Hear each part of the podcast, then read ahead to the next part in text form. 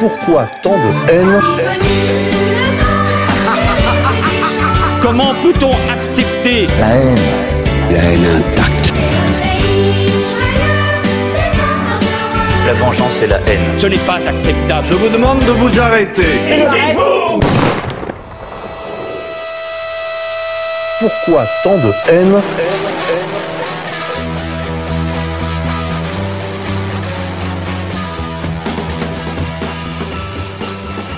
Chers amis auditeurs, bonsoir, bienvenue pour cette nouvelle édition de Pourquoi tant de haine, le magazine des génocides imaginaires. On se retrouve aujourd'hui pour une émission euh, qui me tenait beaucoup à cœur. Je, je, ça fait longtemps que je voulais euh, vous proposer cette émission, chers amis auditeurs, avec André Gandillon, directeur de Militant, la revue euh, nationaliste pour la défense de l'identité française et européenne, qui livre ce mois-ci son numéro 746, et oui, 746, 54e année de parution pour Militant. J'ai la joie de recevoir André Gandillon. Cher monsieur, bonsoir. Bonsoir, monsieur. Je voulais qu'on parle de la revue Militant euh, dans, en deux parties, si vous le voulez bien. On pourrait commencer par son histoire, euh, ses orientations euh, théoriques, euh, pratiques, euh, ses proximités militantes, et puis euh, en deuxième partie, si vous le voulez bien, nous aborderons la dernière livraison sur l'Ukraine. Hein, dans une Europe désunie, donc sur la, la question ukrainienne, sur la crise ukrainienne sujet que vous avez longuement abordé dans une vidéo très très remarquable, je le signale à nos auditeurs qui cherchent toujours des contenus de qualité, avec le camarade Rouanet qui vous soumet la question au sujet de l'Ukraine et vous montrez d'abord votre profonde connaissance de l'histoire euh, même ancienne de, de ce pays. Euh, et c'est une fois encore, vous avez donné la marque de votre culture encyclopédique, cher monsieur. C'est gentil. voilà. Alors, euh, pouvez-vous nous parler de la des débuts de Militant et puis de bah, de son histoire? Euh, mais peut-être nous raconter les, les, les voilà, les, les, raisons de la naissance de cette, de cette revue.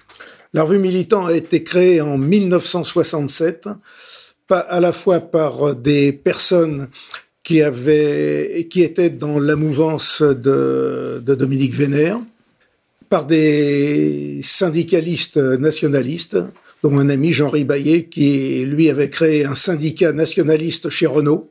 Ensuite, il a été rejoint par d'autres personnes qui étaient des anciens de la division Charlemagne, qui s'étaient toujours battus pour euh, une Europe nationaliste, indépendante des blocs, indépendante euh, surtout du monde anglo-saxon et du judaïsme politique. La revue s'est ensuite développée euh, lorsque ses fondateurs ont participé à la création du Front National en 1972. Pendant un temps, le même militant a été l'organe officiel du Front National. Et puis, à partir du moment où Jean-Marie Le Pen a commencé à prendre un virage, disons, régimiste, si on peut l'appeler comme ça, euh, militant s'en est séparé. Il y a eu une scission qui a créé le Parti nationaliste français. Et militant, donc, euh, à l'époque, euh, tirait à entre 8000 et 10 000 exemplaires dans les années 75-80. Ensuite, évidemment, avec la montée en flèche du, Front National euh, lancée avec l'aide du gouvernement Mitterrand, Militant a progressivement perdu euh, ses, abonnements et s'est retrouvé dans, dans, les années 90 dirigé par Jean Castrillo. Jean Castrillo qui avait été un, un, lui aussi un ancien de la division Charlemagne. J'ai commencé à travailler avec lui en 1995 en faisant un article de, de temps en temps. Puis à partir des années 2002-2003, je suis devenu euh, rédacteur en chef adjoint et j'ai pris la direction du journal en 2012 euh, au décès de, de Jean Castrillo. Alors, à l'époque, militant paraissait tous les 15 jours. Et puis, euh, avec le temps, la, diminution du nombre des collaborateurs, des abonnements, l'augmentation des frais, nous sommes euh, passés à, la mensualisation. Le journal a toujours visé à défendre une analyse nationaliste des faits.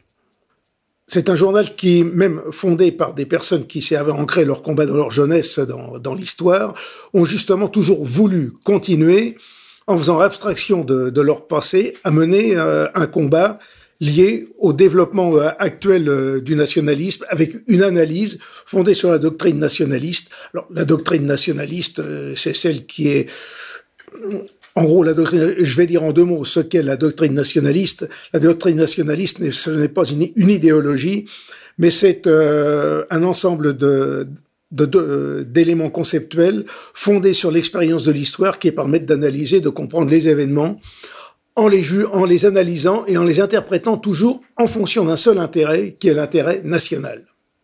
Alors, militant, c'est défense de l'identité française, mais aussi européenne, parce que nous savons très bien que la France est un élément de la civilisation européenne et qu'elle s'inscrit dans cet ensemble euh, de, de civilisation qui est fondé sur le monde gréco-romain et sur le christianisme.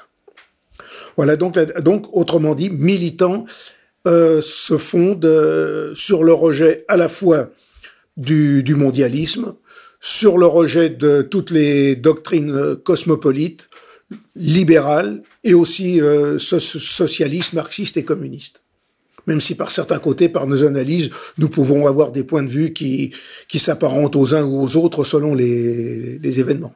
Oui, bien sûr, il y, a une, fibre quand même très sociale dans Militant. Vous parliez tout à l'heure de l'un de ses fondateurs qui était un, militant syndicaliste.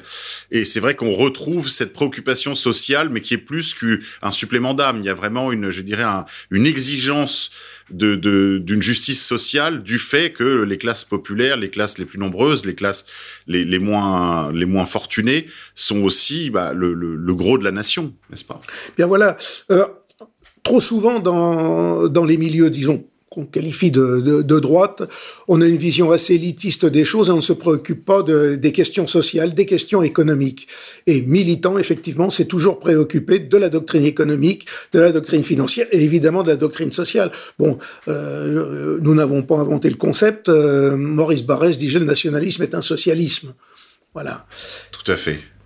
Donc euh, effectivement, alors militant, c'est une des particularités de, de, militants dans les publications, euh, disons, nationalistes ou de, cette mouvance, de traiter les problèmes économiques, les problèmes financiers, les problèmes monétaires, car il est bien évident que si nous nous voulons administrer un pays, le, ressort, c'est une gestion saine, des finances saines, pour mettre en place un développement économique euh, efficace au service du peuple et de la, et de la population, c'est-à-dire du plus grand nombre, en évitant euh, qu'il y ait des, des profiteurs en trop grand nombre. Les profiteurs, il y en aura toujours, on ne pourra jamais les éliminer. Il n'est pas question d'établir un égalitarisme, il est simplement d'établir une, une économie avec une justice économique et une justice sociale. C'est-à-dire qu'il faut que toutes les forces, que ce soit celles du patronat, des entrepreneurs et aussi celles des, des salariés, des ouvriers, soient mises au service du bien commun. Le bien commun, c'est l'intérêt de la nation, son développement, sa puissance à la fois culturelle, économique, politique et évidemment avec un rayonnement culturel à travers le monde. Merci, cher monsieur. Je pense qu'il est important, chers amis auditeurs, que vous compreniez l'utilité qu'a eu Militant euh, dans la vie de nombre d'entre nous. C'est vrai que moi, lorsque j'étais étudiant, je n'étais pas abonné parce que c'est toujours, euh, vous savez que les étudiants sont toujours euh, désargentés.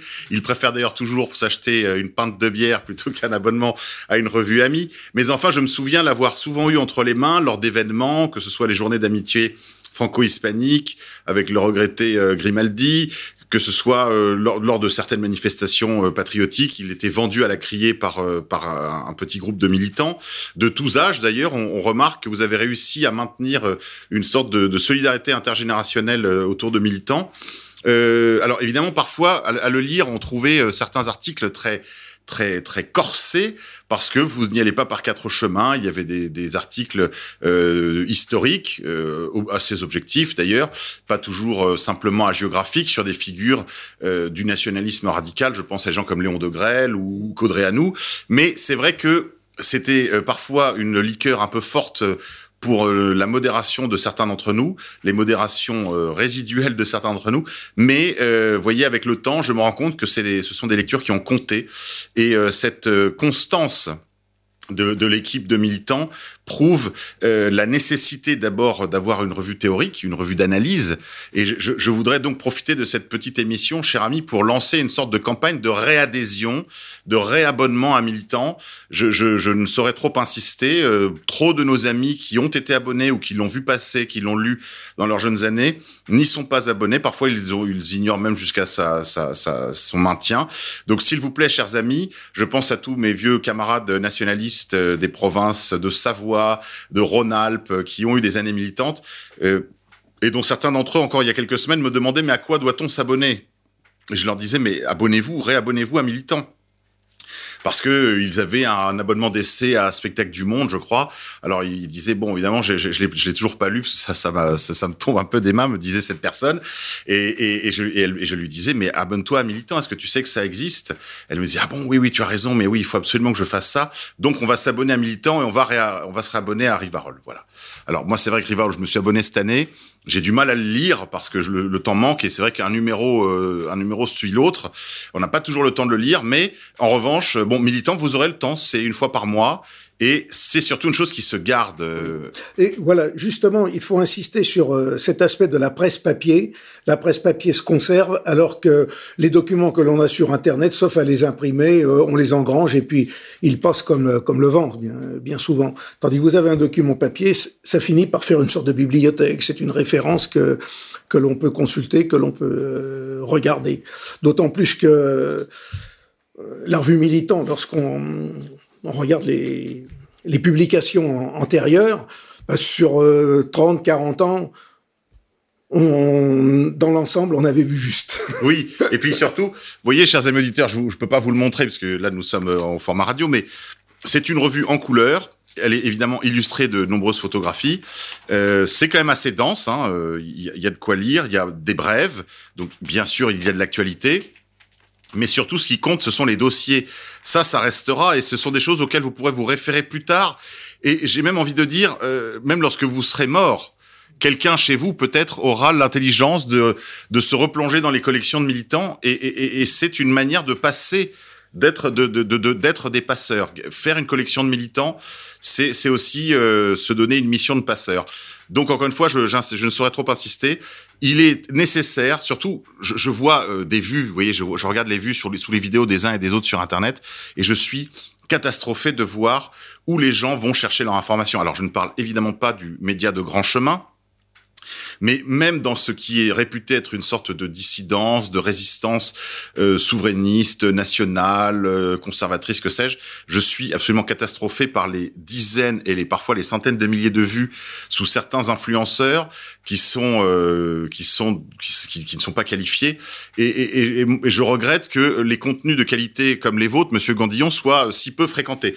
Donc, chers amis, euh, faites une grande campagne de euh, promotion euh, de militants et du, de la toute dernière vidéo de Monsieur Gandillon, s'il vous plaît. Est-ce qu'on peut dire encore un mot, Monsieur Gandillon, de bah, certains temps forts de la revue Militant? Est-ce que vous avez eu à, connaître vous aussi des tentations de revenir dans le giron du Front National, ou est-ce que la première séparation vous a servi de leçon une fois pour toutes? Non, il n'y a jamais eu de, volonté de retour au Front National, la revue militant a suivi sa propre voie, mécontentant les uns, satisfaisant les autres, parfois pas les mêmes personnes, mais on a toujours continué notre voie en disant que bah, euh, ça plaît, ça plaît pas. Si le journal euh, ne, plaît pas, il s'arrêtera. Mais nous, on continue à dire ce que nous pensons être la, vérité des, événements. Alors euh, effectivement, la, formule du journal a changé euh, il y a une dizaine d'années. Avant, c'était en noir et blanc. Et puis on a quand même pensé qu'il valait mieux passer à la couleur. Et là, c'est un journal de 16 pages. On, nous avons introduit des, des images. En fait, bon, par exemple, pour le dossier pour l'Ukraine, nous avons mis des cartes. Lorsqu'on il y a très nombreuses cartes illustrées. Lorsque l'on parle de géopolitique, il vaut mieux évidemment euh, mettre des cartes. Lorsqu'on parle d'économie, il vaut mieux mettre des graphiques. C'est souvent plus parlant que les plus grandes explications. Et de temps en temps, il y a des, des illustrations pour, euh, pour égayer le, le journal, effectivement. Alors pour revenir un petit peu justement à votre relation avec le Front National, vous avez rompu une fois pour toutes, vous, vous nous avez dit vous avez poursuivi votre chemin, et d'une certaine manière vous n'êtes pas du tout surpris de la dérive continue depuis euh, depuis cette rupture, euh, la, la, normalisation continue, mais qui a peut-être même commencé sous Jean-Marie Le Pen, André Gandillon. oui, la normalisation a commencé dès les années 79-80, à partir du moment où il y a eu euh, la volonté de d'entrer dans le jeu électoral, mais on peut entrer dans le jeu électoral de telle manière euh, qu'on se fasse connaître. C'est un système de propagande comme un autre. Mais là, c'était entrer dans le jeu électoral en espérant conquérir le pouvoir de, manière électorale, alors que l'idée était pipée. Et par la suite, il y a eu euh, bon des, allers-retours, si on peut dire, de, Jean-Marie Le Pen entre le, libéralisme, euh, comme il y a à une époque dans les années 80, euh, il disait bah, chacun peut créer son entreprise. Enfin, voilà. Et puis après, il a. Oui, on a parlé du Reagan français. Oui, voilà, il a fait des allers-retours. Il a cherché à, à, essayer de se bon, le mot est peut-être un peu grand, mais c'est la tendance de se gauchiser pour essayer de ramasser le plus de monde.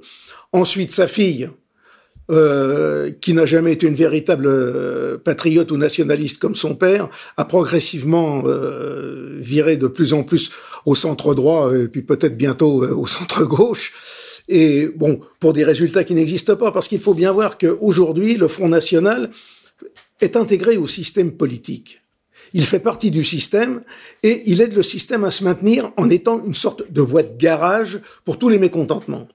Et on le voit même aujourd'hui, étant donné qu'il se gauchit un petit peu, on a laissé apparaître sur sa droite un autre mouvement plus, plus droitiste, euh, qui est le, mouvement euh, d'Éric Zemmour. Voilà. Donc, il faut bien voir, Marine Le Pen fait partie du problème du régime politique, mais elle n'en est pas la solution.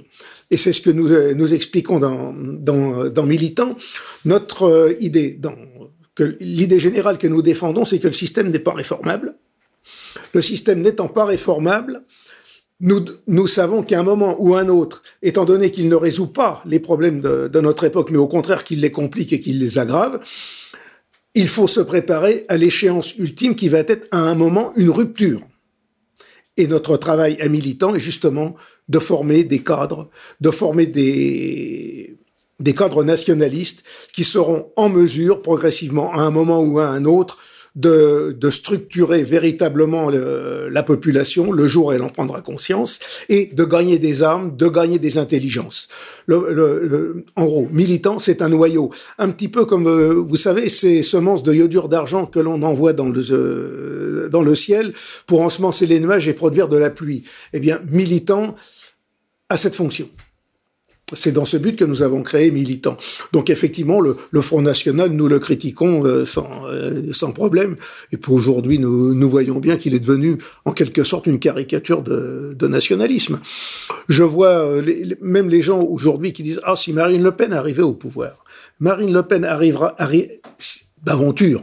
Bon, elle n'y arrivera pas, mais si elle arrivait au pouvoir, elle n'a pas d'équipe structurée derrière elle, elle va se retrouver avec tout un appareil euh, d'État qui va être tout heureux de venir lui apporter ses services. Elle prendra deux, trois mesures cosmétiques et le système repartira euh, à peu de choses près comme, euh, comme avant. Ce qu'il faut, c'est analyser la situation au fond.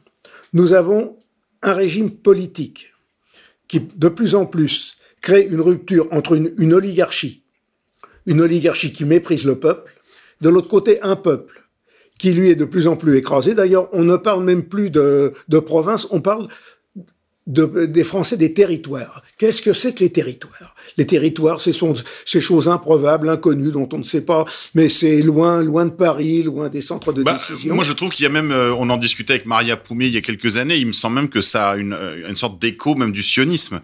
Au territoire, il manque, un, il manque vraiment un adjectif, les territoires occupés. Les territoires occupés, oui. Et justement, et à, et à l'intérieur de la France, il y a effectivement une occupation qui est encouragée par les, par ce, que nous dénonçons comme étant le judaïsme politique.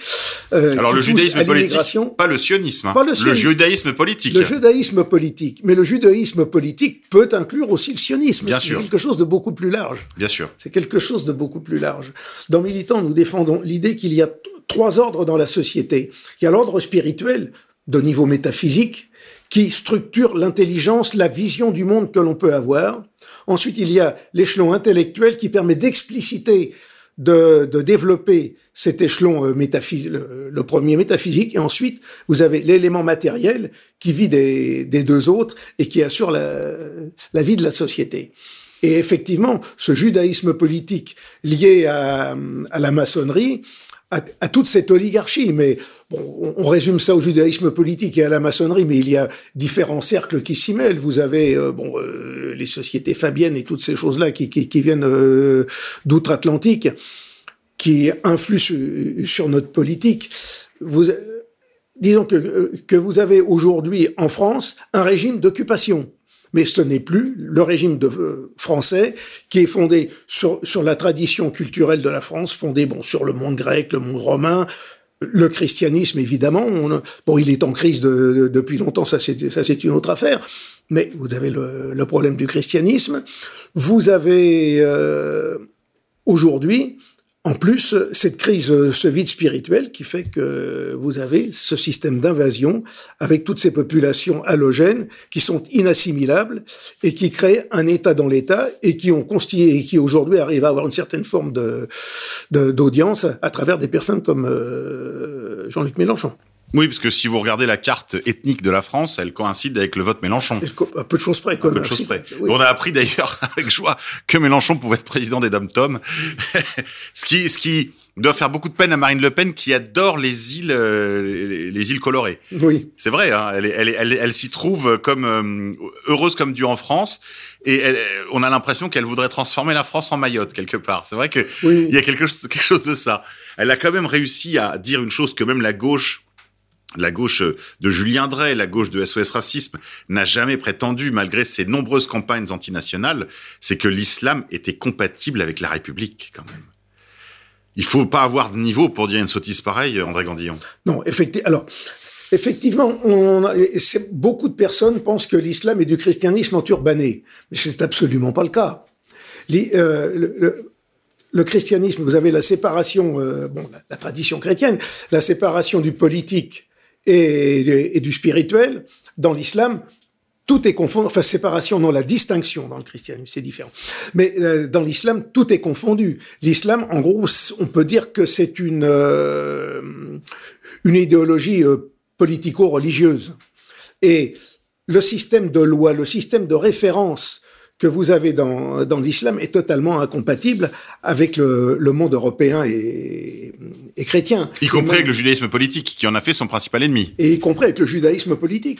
Ce qui fait d'ailleurs que vous avez des personnes comme Éric Zemmour qui ont compris que si euh, l'islam continuait à se développer, ils allaient se retrouver dans la même situation de, de dimitude que promet l'islam que les, que, les, que les non-croyants. Alors la seule chose, lui, il l'a compris, beaucoup d'autres ne l'ont pas compris. Je pense que quelqu'un comme Éric Zemmour a, a compris que s'il voulait continuer à, vivre son judaïsme en France, il fallait arrêter euh, l'invasion de l'islam, si l'on peut dire. Mais l'invasion de l'islam, elle est encouragée par cette, par cette idéologie euh, de haine du blanc, de haine de la tradition française, de la tradition européenne, et qui veut absolument détruire le monde blanc. Voilà. Oui, certains ont parlé du plan Calergie. Est-ce que est-ce que c'est des choses auxquelles vous, êtes familier oui, le, le, le plan Koudanov Kalergi, oui, le, de, la Pan-Europe, oui, ça remonte. Bah, lui-même était déjà un métis de, de japonais et d'européens. On pouvait comprendre qu'il soit mal à l'aise euh, dans sa vie, mais effectivement, il s'agit effectivement de, de métisser l'ensemble de l'Europe qu'il n'y ait plus euh, un seul blanc, mais qu'il y ait des, des, jaunes, des verts, des cafés au lait, on, on ne sait plus quoi. Euh, et c'est d'ailleurs le, le, cas général. On nous parle aujourd'hui de Mélenchon qui euh, est malade à penser de devoir une, une, France blanche avec des yeux bleus. Et vous avez Sarkozy qui avait dit en 2009, euh, le métissage est une obligation. Tous, et tous ces gens-là ont obtenu soit le prix Coup de Neuf Calergie, soit le prix Charlemagne, qui est est, éminemment euh, soutenu par la fondation Koudenov Calergie. Le prix Charlemagne si mal nommé. Le prix Charlemagne si mal nommé. Oui. oui, c'est vrai qu'il y a une, il y a un accord de la gauche euh, crypto-communiste, euh, trotskiste de, de, Mélenchon, jusqu'à la droite d'affaires, la, la, la, les orléanistes d'argent, pour pour métisser la France à tout craint. Ça, il y a un accord de fond là-dessus. Et ils obéissent, on a l'impression qu'ils obéissent tous à des, consignes qui leur viennent justement du judaïsme politique. Oui. Alors, il y a à la fois le judaïsme, je, vous dis, il y a le judaïsme politique, et puis toutes les sociétés euh, liées au, mouvement fabien, comme, aux États-Unis avec les Rockefeller et toutes ces choses-là. Mais il est vrai que tous ces mouvements-là se rejoignent dans un fond d'inspiration plus ou moins kabbaliste qui remonte euh, au, Moyen Âge et qui a progressivement influencé le, le monde. Euh, je disais tout à l'heure qu'il y a les, trois niveaux spirituels, intellectuel, matériel il y a un combat qui se mène depuis des siècles entre un messianisme euh, judéo-talmudique et le messianisme euh, chrétien. Et oui, on est dans la période pascale. On a lu euh, au moment du dimanche des rameaux, là, on a assisté au couronnement du Christ et au rejet de, de, de, la mission euh, messianique euh, et en plus euh, salvifique du Christ, sa, sa mission je veux dire, sotériologique, sa mission de salut de tous les hommes, on a assisté à ce rejet par le Sanhédrin, même si certains, bien sûr, ont rejoint le Christ. Bien sûr, oui, non, mais là, mais, mais, mais l'essentiel du judaïsme constitué, évidemment, descend de, de, de, ce, de, de, ce, de ce rejet initial du Sanhédrin. Justement, il faut faire alors, lorsque l'on parle de judaïsme, il faut faire la distinction entre le judaïsme mosaïque qui existait jusqu'à l'avenue du Christ, et qui en gros le christianisme est l'accomplissement du prophétisme hébreu, et le judaïsme talmudique, qui est une religion nouvelle qui s'est créée en réaction au christianisme partir le concile de Yavne et puis euh, tous les, les, les Talmuds de Jérusalem et de Babylone qui sont venus ensuite. Merci pour ces éclaircissements, André Gordillo, parce que c'est vrai que c'est des sujets embrouillés. Souvent, lorsque je discute avec certains de nos amis, ils ont du mal à comprendre. Euh, c'est quand même, ça, ça demande une, une, connaissance quand même un peu précise de toutes ces choses. Et, et, et donc, euh, je vous en prie, continuez voilà. de nous éclairer. Je, je, voudrais simplement dire que lorsque vous entendiez le pape Jean-Paul II dire des Juifs, nos frères aînés dans la foi, non, nos, ce sont pas nos frères aînés dans la foi, ce sont euh, nos, nos, frères ennemis dans la, euh, dans la foi, puisqu'ils ont rejeté le, le, christianisme, ils ont créé leur propre religion en réaction du. En plus, il disait ça à l'occasion de, je crois, de, enfin, il, faisait mémoire aussi du, du, grand rabbin de Rome qui s'était enfin converti au christianisme, voilà, oui. ce qui était une immense victoire évidemment pour le christianisme, qui aurait dû faire l'objet justement de certains éclaircissements, de certains développements, et au, au contraire, c'est toujours l'occasion finalement de, de chanter les louanges de la synagogue de Satan. Oui. Et, bon, il n'y a, rien de changé. Et aujourd'hui, euh, vous avez la, depuis le Concile Vatican II, vous avez la Constitution Nostra Aetate qui a justement gommé cet aspect de, rejet par le judaïsme talmudique du, christianisme. Euh, euh, la Constitution Nostra Aetate est une véritable rupture dans le christianisme, dans la tradition catholique, dans la tradition chrétienne. Voilà, chers amis, vous voyez le, le, le, niveau de la revue Militant. Je ne peux que vous encourager, encore une fois, à vous y abonner. On va passer, lors de la deuxième partie de l'émission, après une petite pause musicale, à la dernière livraison de Militant.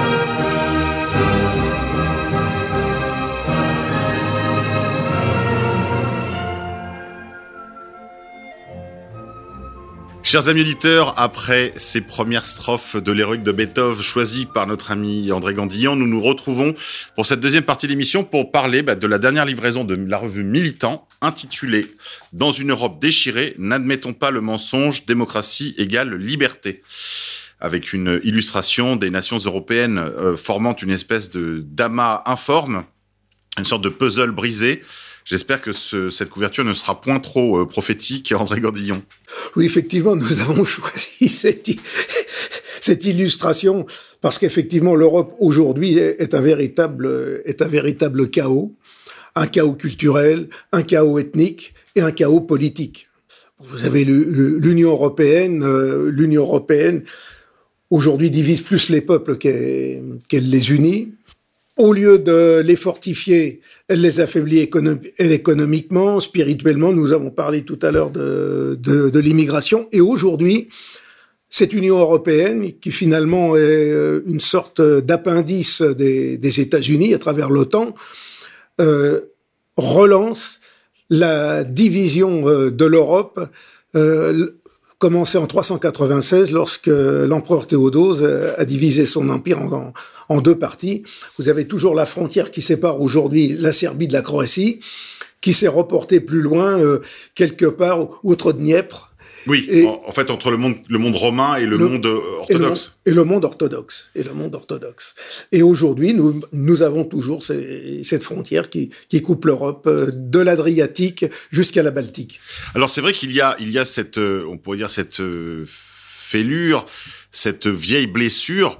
Euh, qui est exploité par les ennemis de l'Europe en réalité. C'est-à-dire que là, on voit, bah, elle, elle, comme vous l'avez dit, il y a eu le cas croate et enfin la guerre euh, serbo-croate euh, au moment de la dislocation de la Yougoslavie.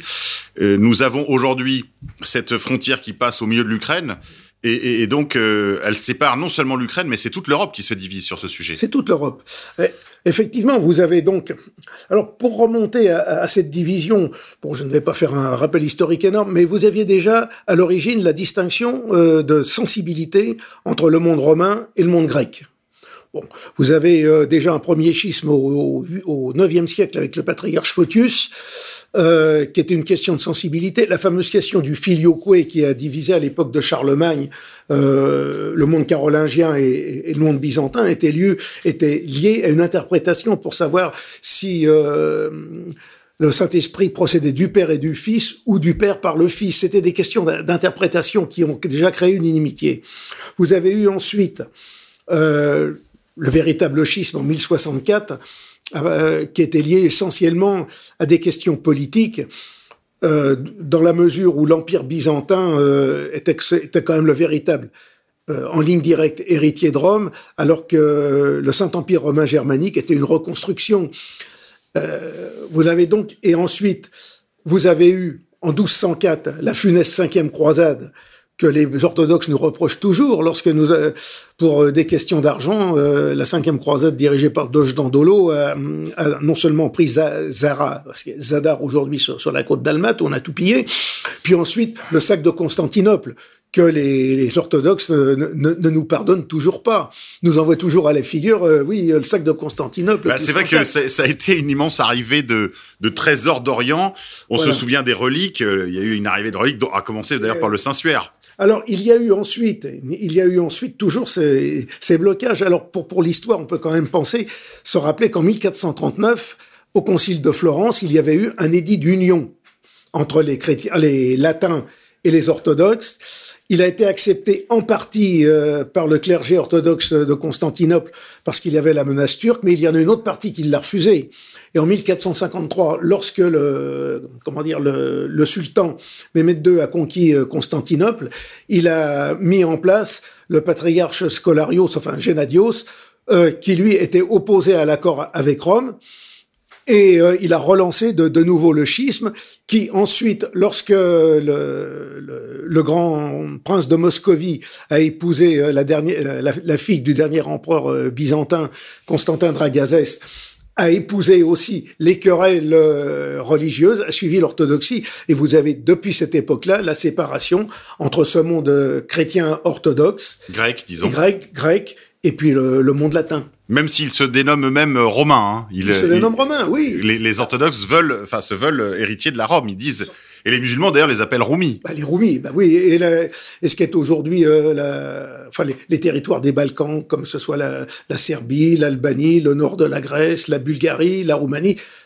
les, les Turcs l'appellent la Roumélie. Absolument. Roumalia. Bon, mais ça, ça subsiste. Et effectivement, alors, l'Ukraine est au milieu de tout ça. L'Ukraine est au milieu de tout ça. D'ailleurs, c'est si vrai qu'il y a encore eu un schisme qui a été déclenché une fois de plus pour des raisons politiques. L'Église euh, de Russie a été cassée euh, par, le, le, clergé ukrainien qui a voulu faire une Église nationale, euh, en, rupture de communion en fait avec la, logique de l'unité de l'Église, donc de l'unité de la foi, euh, pour faire des unités politiques. C'est une hérésie qu'on appelle le philétisme. C'est une c'est une faute spirituelle très grave, André Gandillon. Oui, bien sûr. Mais d'autant plus que mais ça c'est une, une, cuisine interne aux si on peut dire aux orthodoxes parce que les orthodoxes euh, ont en gros des églises nationales qu'on appelle des, églises autocéphales et le patriarche écuménique de Constantinople n'a plus en gros qu'une primauté d'honneur dans la taxis, c'est-à-dire la, la, nomenclature euh, des, patriarches. En, actuellement, le véritable chef de l'Église orthodoxe, celui qui a plus d'influence, c'est le patriarche de, de toutes les Russies qui était d'ailleurs plus ou moins un agent du KGB, si j'ai bien plus compris. Ou moins, oui, mais bon. Nul n'est parfait. Ça s'est produit aussi, je crois, avec le primat de Pologne, hein, qui avait qui avait avoué euh, ses crimes, euh, enfin euh, oui, ses crimes, oui, de collaboration avec le régime communiste. Le régime communiste, oui. Ben, comme diraient certains, il faut bien vivre. mais bon, mais alors où est-ce que cela peut alors, nous conduire Alors André le problème, alors il y a quand même une chose plus importante au sein de l'Ukraine que cette division entre orthodoxes, entre euh, disons ce patriarcat euh, ukrainien qui est nouvellement créé et puis le patriarcat de Moscou. D'ailleurs, les deux églises se disputent, les deux entités se disputent les églises au, au sein de l'Ukraine. Mais c'est la césure qui existe entre la partie ouest de l'Ukraine, c'est-à-dire la Galicie pour tout, pour tout dire, et le reste de l'Ukraine. Ceux-là, ce sont pour l'essentiel des chrétiens de rite byzantin, mais rattachés à Rome. Depuis, euh, on les appelle les uniates d'ailleurs. Euh, oui, ou grecs catholiques. Oui. Ou grecs catholiques. Et à partir de ce moment-là, effectivement, la véritable césure au sein de l'Ukraine passe entre la Galicie et tout le reste de, de cette Ukraine, qui d'ailleurs en elle-même, euh, je pourrais presque dire, n'existe pas. L'Ukraine. Il y a un État ukrainien, mais l'Ukraine en elle-même n'existe pas. C'est un tirage très problématique. En tout cas, il y a peut-être, il y a peut-être des Ukrainiens ça, ça, je suis sûr qu'il y a oui. des Ukrainiens de l'Ouest, dans le Piémont que vous venez d'évoquer, c'est-à-dire la Galicie, euh, peut-être même un petit peu là dans Transcarpathie. Là, peut-être que ce sont, peut-être, oui, là on peut parler d'une Ukraine, mais elle serait extrêmement réduite. En fait, elle ferait la taille de, de, de l'équivalent du Donbass, en fait, bah si on veut bien comparer. Peut, oui, enfin peut-être un peu plus. Bon, vous aussi, si vous lui ajoutez euh, la, la Volhynie, enfin ce que les Habsbourg appelaient la, la Lodomérie, euh, vous pouvez rajouter ça. Et encore, il faudra penser à, à enlever, oui. à enlever la Ruthénie subcarpatique au sud, qui elle euh, a été a tout le temps été hongroise, a été un des 81 comités, euh, comitats hongrois euh, et qui euh, aujourd'hui même a créé un mouvement pour le rattachement à, la Hongrie. Et même en 1918, pour la petite histoire, lorsque l'empire austro-hongrois s'est délité, vous aviez eu pendant quatre mois une république Utsul qui s'était créée dans dans la haute vallée de la Tisza. La Tisza, c'est un, un affluent du, Danube qui traverse tout, tout, toute la plaine pannonienne hongroise. Quoi. Ben justement, disons un mot de cela, parce que je, je crois que les, nos amis ont besoin de, comprendre. Euh, bon, les, Polonais sont présents en Ukraine depuis presque une dizaine d'années maintenant. Ils sont présents en, Galicie. Euh, les Hongrois, je crois, ont, jeté leur, leur carte là en disant qu'ils achèteraient le, le, gaz en rouble, qu'ils ils ont d'une certaine manière aussi créé une cassure à l'intérieur du groupe de Visegrad en se séparant, enfin en s'opposant à la ligne euh, maximaliste de, des Polonais. Et, et, probablement que les Hongrois récupéreront les minorités hongroises aujourd'hui euh, ukrainiennes. Euh, probablement la Roumanie demandera sa part aussi en Transcarpathie et certainement la Pologne en fait récupérera les terres qui lui ont appartenu un jour. Alors elles n'étaient pas à eux au sens où c'était quand même des Ukrainiens ethniques. S'il y a des Ukrainiens, c'est dans cette province. Mais enfin, probablement ont-ils l'intention de mettre la main dessus, André Gandillon. Oui, alors il est bien possible. Alors le problème, c'est qu'effectivement les Polonais ont bien l'intention de, de récupérer cette Galicie, avec cette différence, c'est que les Galiciens et les Polonais se sont toujours très très mal entendus. Oui, d'ailleurs, les, Galiciens ont eu beaucoup à souffrir, beaucoup plus à souffrir des Polonais que des Russes. Il y a un sentiment anti-russe qui est entretenu actuellement en, Ukraine depuis presque une dizaine d'années de manière très très ardente. On le voit, d'ailleurs, ça, prend des formes ahurissantes. Mais, c'est vrai qu'ils ont eu beaucoup plus à souffrir des Polonais. Et voilà. Et d'ailleurs, veut historiquement, euh, les Polonais ont pris terre euh, en Galicie, dans ces régions-là, après l'invasion mongole de la Rousse de Kiev. Bon.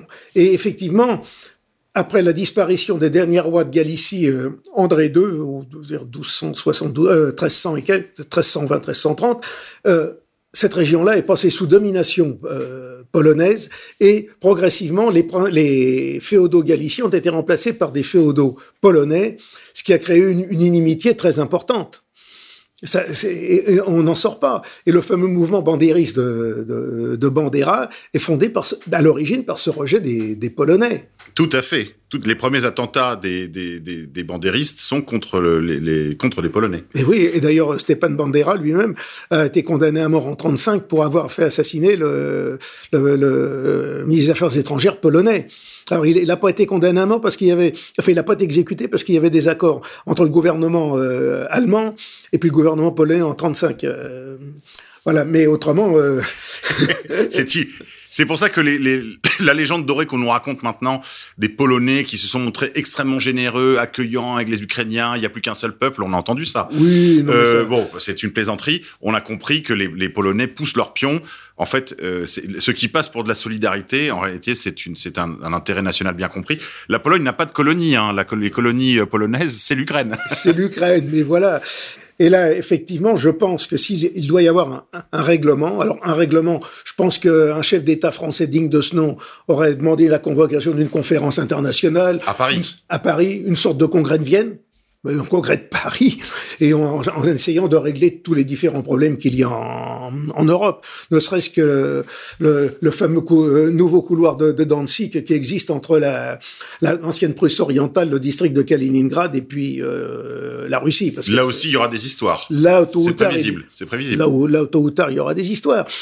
Je voudrais quand même signaler que les nationalistes français ont vu venir cette crise parce que je pense en particulier aux jeunes femmes des Antigones qui avaient infiltré le groupe ukrainien de, de féministes échevelées, là, les, les Femen, et qui avaient compris dès 2013 que nous avions au port de l'Europe un très grave problème, qui ne trouvait pas de solution, et en fait, tout aurait pu être réglé dès avant 2014, puisque c'était avant même le coup d'État du Maïdan, avant le coup d'État coloré du Maïdan. Ce problème avait été identifié par de jeunes femmes nationalistes françaises des solutions auraient dû être trouvées par les, élites politiques françaises, par les élites militaires, par le ministère des Affaires étrangères. Or, ce que je constate à la suite du Covid, c'est que euh, bon, il y a eu un niveau de corruption dans le, dans le monde médical absolument ahurissant. Très peu se sont levés contre. N'en va-t-il pas de même finalement dans tous les secteurs, André Gandillon? Oui. Le, le, gouvernement français n'est plus un gouvernement français. Il prend ses ordres à Bruxelles et Bruxelles les prend aux États-Unis ou, dans les cercles mondialistes dont, dont nous parlons souvent. Et aujourd'hui, il n'y a plus d'indépendance de la France. Il n'y a plus d'indépendance. On a bien vu de ça remonte à il y a plus de 30 ans. On a perdu notre industrie. Progressivement, on a vendu des pans entiers de notre activité à l'étranger. Vous aviez le premier, un des premiers groupes français, faut pas l'oublier, Péchinet, dans les années 2000. Il a complètement disparu. Il a été vendu progressivement à, à, à la découpe. À la, à la, découpe. Après, vous avez toute notre industrie euh, sidérurgique qui a été vendue aujourd'hui, qui est dans les mains de, de Mittal. Bon, vous avez euh, Macron lui-même qui, euh, en quelque sorte, la cerise sur le gâteau, parachève le travail en liquidant Alstom.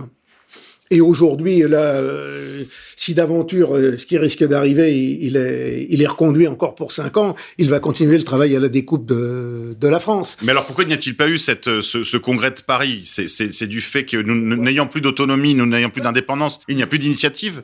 Je dirais que il y a à la fois l'absence d'autonomie de la France et le, et le niveau euh, extrêmement médiocre de nos dirigeants qui sont incapables d'eux-mêmes de, de, proposer quelque chose. Alors on va vous dire, vous avez Macron, oui, il a été cherché à faire l'entremetteur avec Vladimir Poutine. C'est, ce n'est pas sérieux. Ce n'est pas sérieux. Il discute avec Poutine, mais de l'autre côté, il demande euh, qu'on soit très dur, qu'on prenne des sanctions euh, contre la Russie. Ce n'est pas un, rôle d'entremetteur. La moindre des choses. Et la France, effectivement, peut jouer ce rôle parce que entre les États-Unis et la Russie, c'est le seul pays qui a encore une défense qui puisse s'imposer, ne serait-ce qu'à travers euh, l'arme nucléaire. Elle pouvait proposer cette conférence internationale et effectivement euh, en quelque sorte redorer son blason et se replacer au centre de, de l'échiquier politique euh, au moins européen. Alors revenons aux destinées ukrainiennes, André Gandillon, si vous le voulez bien. Euh, on peut prévoir donc que chacun des trois pays, Roumanie, Hongrie et Pologne, va jouer sa carte dans le cadre d'une paix prochaine en Ukraine. Oui. Alors ça c'est pour la partie euh, la partie ouest de, de l'Ukraine, mais il y a quand même ce qu'on appelle la petite Russie autour de Kiev qui a toujours eu un, parti, un, particu, un, un particularisme. Bon, il y a un dialecte euh, bon qui a été transformé en, tardivement en langue, oui. mais au 19e siècle, hein, avec Shevchenko, mais c'est au, au, milieu du 19e siècle, c'est très récent. Bon, quand vous regardez la, même une carte qui a été faite par les les instituts linguistiques du, du, régime de Kiev, vous voyez que toute cette région-là, c'est un patois, un patois slave, le roussi, qui, mélange du russe avec de l'ukrainien, et dans l'ensemble, tous les gens parlent russe. Mais plus au sud, dans ce qu'on appelle la Nouvelle-Russie, là, vous avez véritablement des gens qui sont en grande partie ethniquement russes et qui, s'ils se disent ukrainiens aujourd'hui, sont disons pour l'essentiel russe. La ville d'Odessa est une création russe, la ville de Kharkov est une création russe, Poltava, où est mort le roi Charles XII en euh, suédois en 1712, euh, est, est, une création russe. Kherson est une ville russe. D'ailleurs, lorsque les armées russes sont arrivées dans la région de Kherson, elles n'ont rencontré aucune résistante, et, et, autant que je puisse savoir par les informations dont je dispose, elles ont plutôt été euh, accueillies avec des bouquets de fleurs plutôt qu'avec des, des mousquetons. Oui. Et donc, il faut bien voir donc cette partie sud qu'on appelle la Nouvelle-Russie, qui a été jusque dans les années 1774 euh, sous domination ottomane, qui est les restes du Canada de la Horde d'Or, du Canada de Crimée, donc des Mongols, des Tatars, euh, est une région qui n'était quasiment pas peuplée. Il y avait des déports avec des Grecs, avec euh, différentes populations plus ou moins musulmanes, mais ça représentait peut-être 300 000 personnes sur un territoire qui est grand comme la France. Et c'est à partir du traité de Kutchuk-Kejnardi en 1774 que la Russie en a pris possession et progressivement l'a colonisée en faisant appel à des Russes, en faisant appel à des, des, des aporogues, des, des, Cosaques, et même à des Allemands qui sont venus s'installer, d'où les, les, fameux Allemands de la Volga. Absolument. Qui, qui, ont dû, qui ont dû quitter malheureusement leur euh, Heimat. Euh... Leur Heimat, oui, il y a, il y a une vingtaine, 20, 25, 30 ans. Quoi. Donc là, vous avez, vous avez donc, en gros, si l'on peut dire, dans l'actuel état d'Ukraine, trois Ukraines.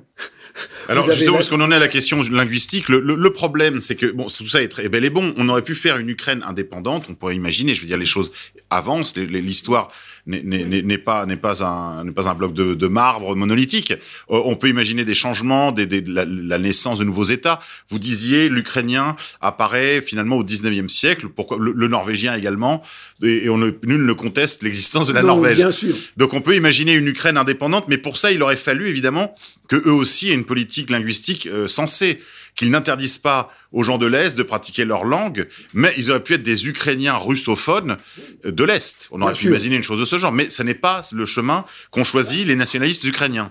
Il y avait une solution, c'était qui était tout à fait applicable, c'était les fameux accords de Minsk, qui permettaient une, en quelque sorte une fédéralisation de l'Ukraine.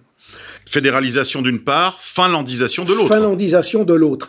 Et effectivement, l'Ukraine, à partir du moment où elle s'est dé, dé, dénucléarisée par les accords de Budapest, le mémorandum de Budapest en 1994, euh, était de, facto un État euh, neutre en quelque sorte, puisqu'il se retirait de, de, tout armement nucléaire, mais en se retirant en même temps de, de toute alliance. De toute alliance. Or, ça n'a pas été le cas euh, les États-Unis ont profité euh, au, au, fil des ans d'avancer leur pion, d'avancer leur pion, d'avancer leur pion. Toujours plus avant à l'est. Toujours plus avant à l'est. Et ça, euh, on peut même ça, les Russes, quel que soit les, le gouvernement russe euh, en place, ne l'a jamais accepté. Vous aviez même quelqu'un qui avait la faveur des Occidentaux en 1997, le général Lebed, qui lui-même disait euh, si euh, les, les États-Unis, l'OTAN avancent euh, en Ukraine, c'est un casus belli. Ce que, ce que d'ailleurs, ce que reconnaissait volontiers d'ailleurs la France et l'Angleterre dans le cadre des accords de Minsk. Dans les accords de Minsk, effectivement. Mais qui n'ont jamais eu l'intention d'appliquer. Non, ils n'ont jamais eu l'intention. Alors les Français, encore, bon, lorsque l'on voit Hollande. Euh, oui, on, le, le niveau de naïveté pas... nous peut nous laisser penser oui, qu'il y a cru. Oui, mais on, on, ne peut pas dire qu'il était à la hauteur de la situation. D'ailleurs, à l'époque, ceux qui ont négocié les accords de Minsk ont signé des, des accords et n'ont même pas cherché à voir les, les, applications. Ils sont partis du jour au lendemain. Ils ont considéré que tout était réglé. C'est un amateurisme dramatique euh, qui en dit long sur, euh, sur l'état du personnel diplomatique français. Et la République française a, un rôle, a eu un rôle de, tout à fait central dans, dans le déclenchement des hostilités en réalité.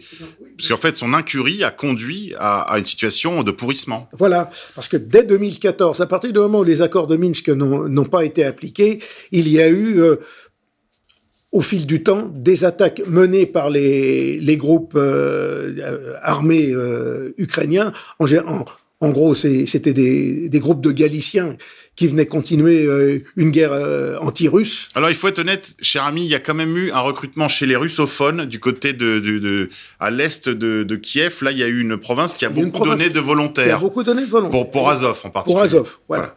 Mais euh, disons qu'il y a, au, lieu de, de calmer le jeu, on a toujours cherché à envenimer la crise du, Donbass. De toute façon, il faut se dire les choses. Moi, j'ai soutenu, je, je, m'en suis pas caché, en 2014, j'ai soutenu l'éventualité extrêmement mince qu'il y ait une révolution nationale socialiste en Ukraine. Mais je me suis dit, il y a une chance sur un million, mais sur un malentendu, ça peut passer. Et je me félicitais de cette éventualité, me disant, si nous avons des amis au cœur de l'Europe, dans un pays de presque 50 millions d'habitants, disposant de tous les outils de la souveraineté, de frontières larges, etc., un pays plus grand que la France, ce sera une chance pour le nationalisme en Europe. C'était c'était une c'était un pari très risqué, je le sais. Oui. Mais ce n'est pas le choix qu'ils ont fait. Non. Ils, ne se sont pas occupés de l'oligarchie de Kiev. Ils n'ont pas botté le derrière des oligarques euh, du judaïsme politique qui occupaient leur pays. Ils ont préféré faire la guerre à d'autres chrétiens, d'autres Ukrainiens, fussent-ils russophones, et, et d'autres blancs et quitte à se faire financer par euh, des, des oligarques juifs. Absolument, on pense tous à, bien sûr à Monsieur euh, Kolomoïski. Euh, ça c'est la grande déception, mais malgré tout, on voit toute une frange de la de la scène nationaliste européenne et internationale, même en Amérique du Nord, soutenir malgré tout tous les faits, contre les faits, soutenir euh, les, les, menées des, des, groupes de répression ukrainiens, je croyais que c'était un mot euh, de la propagande russe, ça, vous voyez, euh, bataillon de, de, répression. Et je me suis aperçu que pas du tout. C'est un, un, un, vocabulaire qu'ils emploient pour se désigner eux-mêmes. Pour se désigner eux-mêmes, oui. Et en fait, ils ont, ils s'en cachent à peine. Ils s'en cachent à peine dans leur communication sur Telegram. Ils ont un projet de purification ethnique de l'ensemble des deux provinces. Exactement, oui. Mais il faut, mais, mais j'ai envie de dire, mais qui nous le, mais qu'ils le disent. Qu'ils le disent clairement. Qu'ils le disent clairement. Qu'ils le disent clairement. Qu'ils nous disent quel est leur agenda. Et nous verrons dans ce cas-là qui se détermine en faveur voilà. de qui.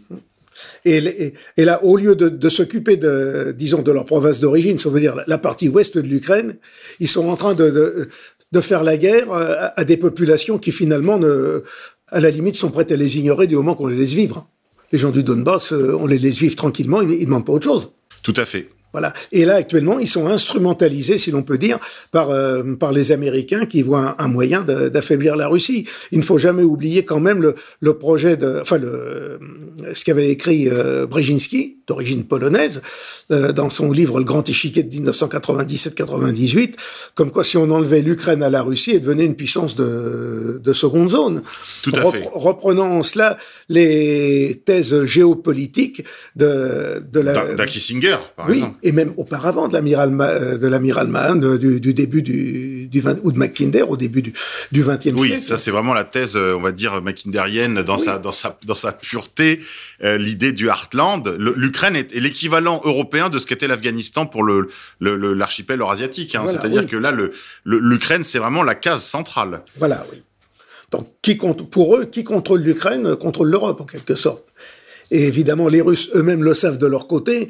Donc, euh, si on ne trouve pas une solution à l'amiable, je, je, pense malheureusement qu'on risque de s'enliser pendant encore très longtemps. D'autant plus que là, les, les Occidentaux fournissent des armes euh, à non plus finir aux Ukrainiens. En gros, ils soufflent, ils soufflent sur les braises, ils soufflent sur le feu plutôt que d'essayer de l'éteindre. Et ils ont ressuscité l'OTAN avec tout cela. Ils ont ressuscité l'OTAN, effectivement. Alors pour combien de temps, ça c'est encore autre chose. C'est encore autre chose.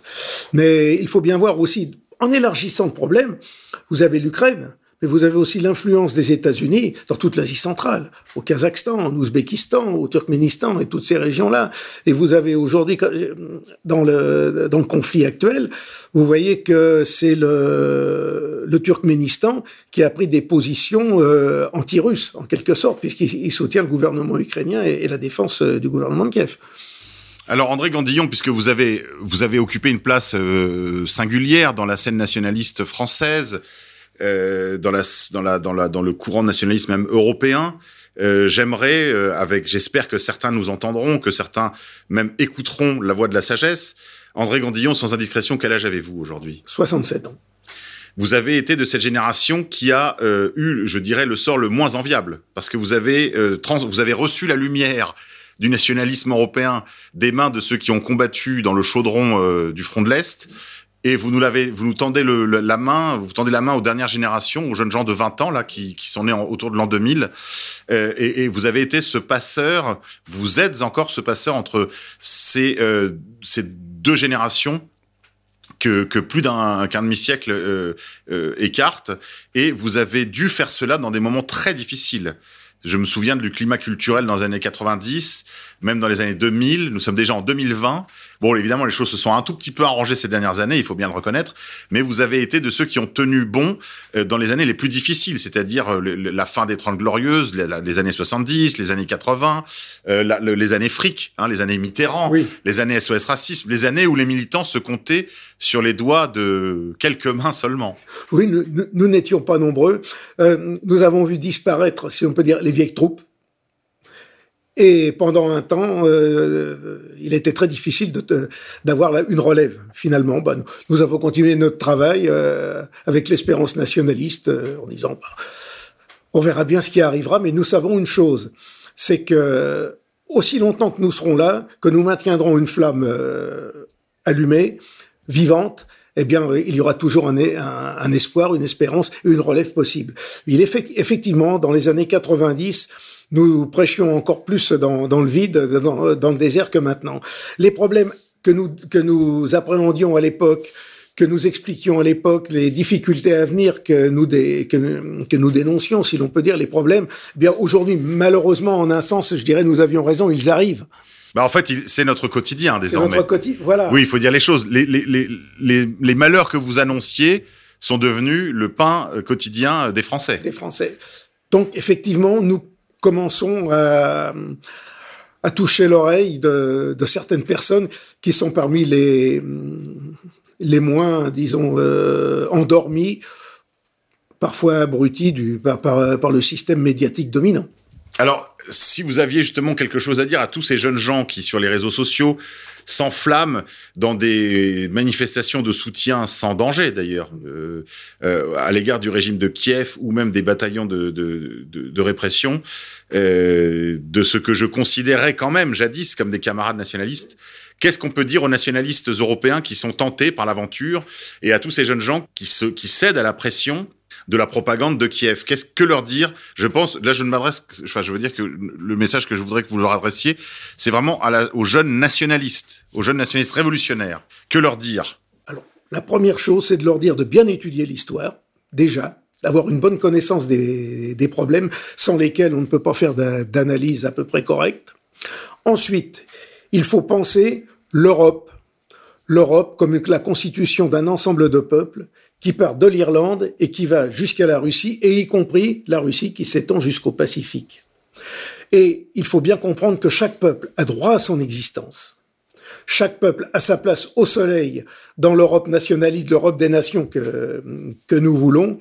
Et à partir du moment où vous avez des, des nationalistes ukrainiens, en fait galiciens, qui veulent aller au-delà de leur propre région, qui veulent euh, s'en prendre aux Russes au moment où, à partir du moment où les Russes sont, sont chez eux, eh bien qu'ils euh, qu'ils cessent de soutenir les outrances et qu'au contraire, ils fassent preuve de, de position de, de modération, non pas de modération, mais de justice, et qu'ils réfléchissent à proposer une Europe des peuples avec des frontières garanties pour chacun des peuples, chacun avec sa, la défense de sa propre culture, des frontières garanties et au lieu aujourd'hui de souffler sur le feu, de proposer justement une conférence internationale, y compris même pour commencer par les mouvements nationalistes, que tout le monde mette sur la table ces problèmes et qu'on essaye de les résoudre dans le meilleur des cas. Car aujourd'hui, le monde blanc, le monde européen qui est le monde blanc, est une forteresse assiégée plus que jamais. Elle a l'ensemble de la planète contre elle. La partie ouest de l'Europe est envahie. L'invasion va continuer la partie Est, pour l'instant, n'est pas trop envahie peut-être, mais elle est dans un état démographique aussi grave que la partie Ouest. Elle est menacée, bien qu'aujourd'hui il y ait une entente entre la Russie et la Chine, elle est menacée sur la Sibérie. Je, je vous dirais que lorsque vous prenez des cartes scolaires chinoises, toutes les provinces maritimes, c'est-à-dire la région de Vladivostok, est marquée comme appartenant à la Chine. Vous avez tout ce ventre mou de l'Asie centrale qui lui-même est musulman, peut-être pas un musulman intégriste, mais qui progressivement, avec le temps, peut prendre une conscience musulmane exacerbée. Vous avez donc toute cette Europe forteresse, cette Europe qui est à défendre, et aujourd'hui nous n'avons pas les moyens de nous payer une troisième guerre mondiale ou européenne après la guerre de 14, après la guerre de 40 et tous les problèmes qui se posent. Il faut aujourd'hui en appeler à la raison, réfléchir, poser nos problèmes, et je pense que les nationalistes, s'ils sont véritablement nationalistes, ils sont aussi des Européens, et tout le monde doit se réunir, poser ses problèmes, et euh, essayer de, de, faire un plan européen pour proposer finalement un plan de, de, paix pour créer cette Europe des nations qui sera à la fois une Europe économique, une Europe culturelle, dans le respect de chacune des nationalités, de chacun des peuples, sachant que l'Europe est puissante et grande par sa diversité. Chaque peuple apporte comme on peut dire, euh, des bourgeons à cette civilisation et lui permet de grandir.